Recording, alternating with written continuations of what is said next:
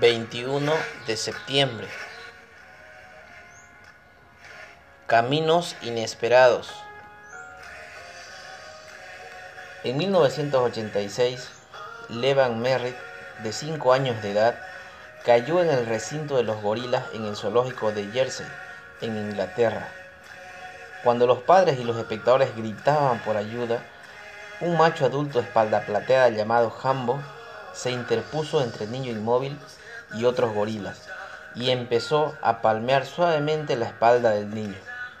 Cuando Levan comenzó a llorar, Hambo llevó a los otros gorilas a sus encierros, mientras los guardias fueron al rescate.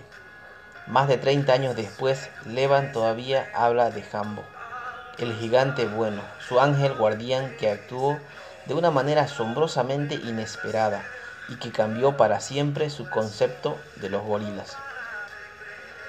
Elías quizá esperaba que Dios actuara de cierta manera, pero el Dios de los dioses usó un viento arrollador, un terremoto fortísimo y un fuego consumidor para mostrarle a su profeta cómo no debía pensar en él.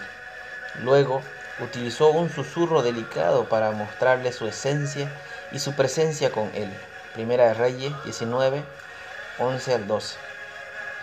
Dios quiere que descubramos que Él es más que el mayor y más temible de los dioses. Tiempo después, aquel susurro alcanzó pleno significado en la grandiosa ternura de Jesús, quien dijo, El que me ha visto a mí, ha visto al Padre. Juan 14, 9. Luego, en un acto inesperado y compasivo, permitió que lo clavaran en la cruz por nosotros. Señor, ayúdame a percibir tu gran amor. Que tengas un bendecido día y recuerda,